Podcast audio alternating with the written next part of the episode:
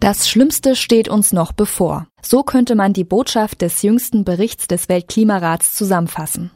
Mit ungewohnter Deutlichkeit warnt das Gremium der Klimawissenschaftler, das 2007 den Friedensnobelpreis erhielt, vor den Auswirkungen einer aus dem Ruder laufenden Erwärmung.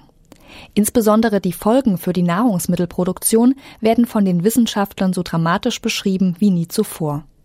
Niemand auf diesem Planeten wird von den Auswirkungen des Klimawandels verschont bleiben, warnte der indische Wirtschaftswissenschaftler und Vorsitzende des Weltklimarats Rajendra Pachuri bei der Präsentation.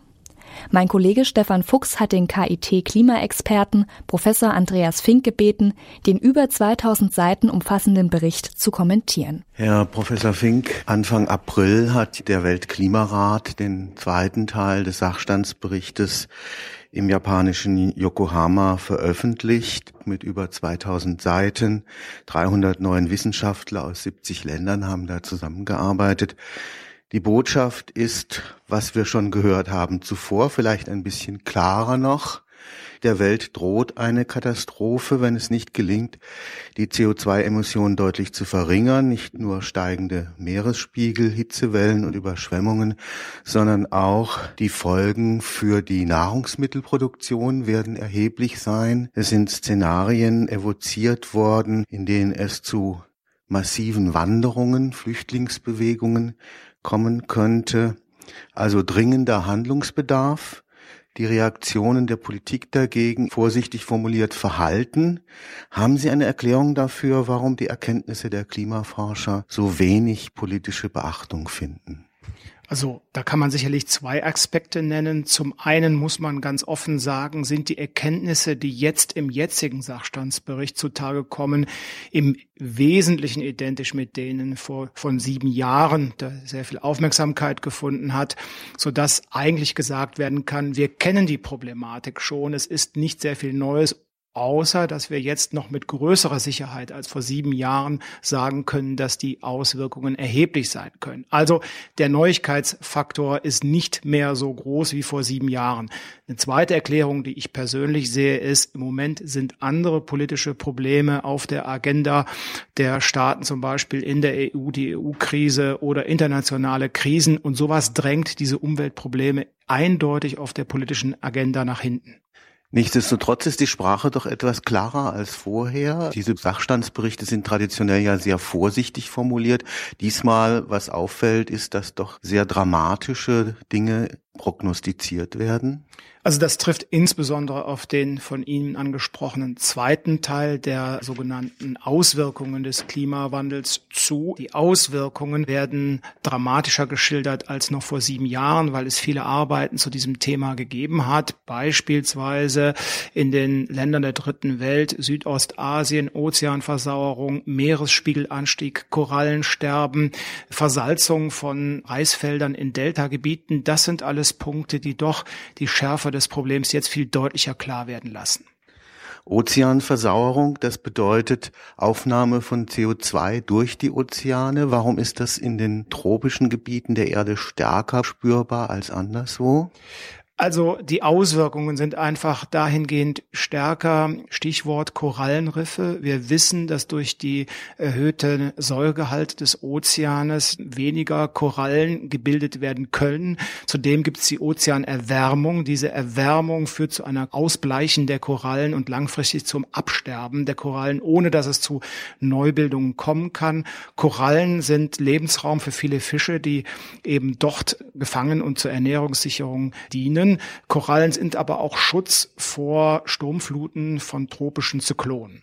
Die Tropen insgesamt sind augenscheinlich am stärksten von den Auswirkungen dieser Erwärmung in Mitleidenschaft gezogen. Warum ist das so?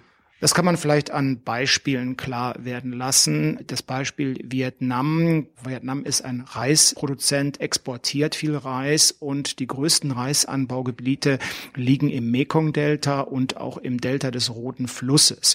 Diese Delta-Gebiete sind durch den Meeresspiegelanstieg gefährdet. Es kommt eben zu einer Versalzung des Grundwassers. Der Meeresspiegel steigt an. Es kommt eben dazu, dass Reisfelder in dieser Region aufgegeben werden müssen einerseits Zusätzlich ist die Vorhersage mehr extreme Flutereignisse in diesen Regionen. Das wird ebenfalls die Reisproduktion dort beeinträchtigen. Und schließlich auch gerade im Delta des Roten Flusses vermehrt starke tropische Zyklonen mit ihren Sturmfluten. Alle diese Faktoren führen dazu, dass der Reisertrag dort deutlich sinken wird und dementsprechend eben weniger Reis in der Region, aber auch weltweit zur Verfügung steht.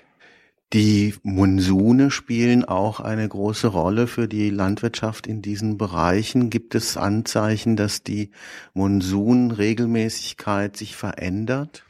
Es gibt Anzeichen dafür, dass die Variabilität der Monsune von Jahr zu Jahr stärker wird. Wieder Stichwort starke Überflutungsereignisse innerhalb eines Monsunes, längere Trockenereignisse, während die Gesamtsumme der Niederschläge sich nicht so sehr ändert nach unseren Projektionen, werden diese Extremereignisse deutlich stärker und die Extremereignisse sind es, die auf die landwirtschaftliche Produktion rückwirken. Die Vorstellung, dass es auf der anderen Seite Klimazonen gibt, die durch die Erwärmung profitieren, ist eher wieder in den Hintergrund geraten. Auch in Europa wird es Probleme geben, durchaus großer Natur. Ja, also eine Region in Europa, von der wir wissen, dass sie mit Sicherheit in große Probleme kommen wird, ist der Mittelmeerraum. Dort nehmen die Niederschläge ab. Das ist eine relativ sichere Projektion für die Zukunft mit entsprechenden Auswirkungen für Landwirtschaft, aber auch Tourismus in der Region. Wasserverfügbarkeit wird ein großes Thema im Mittelmeerraum in den nächsten Jahrzehnten sein. Bei uns in Deutschland sind die Auswirkungen weniger klar. Auch hier gibt es Anzeichen für vermehrte Trockenperioden im Sommer, ohne dass jetzt die Sommer mit Sicherheit trockener werden. Es geht wieder um diese Extremsituationen. Verlängerte Trockenperioden bedeuten auch immer Stress für die Pflanzen in der Landwirtschaft. Wenn es auf der Seite der Politik keine Reaktion gibt, so gibt es auf der Seite der Industrie sehr wohl welche. Der Ölkonzern Exxon zum Beispiel hat in Reaktion auf diesen Sachstandsbericht von einem Grundrecht auf Energie gesprochen. Aus diesem Grunde müssten alle Energiequellen ausgeschöpft werden. Also ein Low-Carbon-Szenario käme für solche Global Player nicht in Frage. Sind die wirtschaftlichen Gegenkräfte gegen ein Umsteuern in Bezug auf die CO2-Emissionen übermächtig? Die sind in der Tat sehr mächtig und für mich als Wissenschaftler auch zum Teil sehr frustrierend, dass unsere Erkenntnisse eben nicht umgesetzt werden aufgrund dieser Gegenkräfte. Ein Beispiel möchte ich hier mal nennen. Das sind die sogenannten Schwellenländer. Dazu gehört Indien, dazu gehört China, dazu gehört Brasilien. Diese Schwellenländer wollen ihr Wachstum Wachstum nach wie vor auch auf einer Kohlenstoff-, Öl- und Kohlebasierten Energie gründen, weil es ihnen einfach im Moment zu teuer ist, auf diese erneuerbaren Energien umzustellen. Für sie ist das eine Wachstumsfrage, zum Teil auch eben verständlich, aber aus diesen Ländern kommt also ganz klarer Gegenwind gegen eine Low-Carbon-Zukunft. Sie haben gesagt, es ist frustrierend. Wie sind denn Ihre persönlichen Perspektiven? Wird es da jetzt bis zur Jahrhundertmitte ein Umsteuern geben oder müssen wir uns damit abfinden, dass wir unter Umständen mit Geoengineering so ein Notfallprogramm fahren müssen?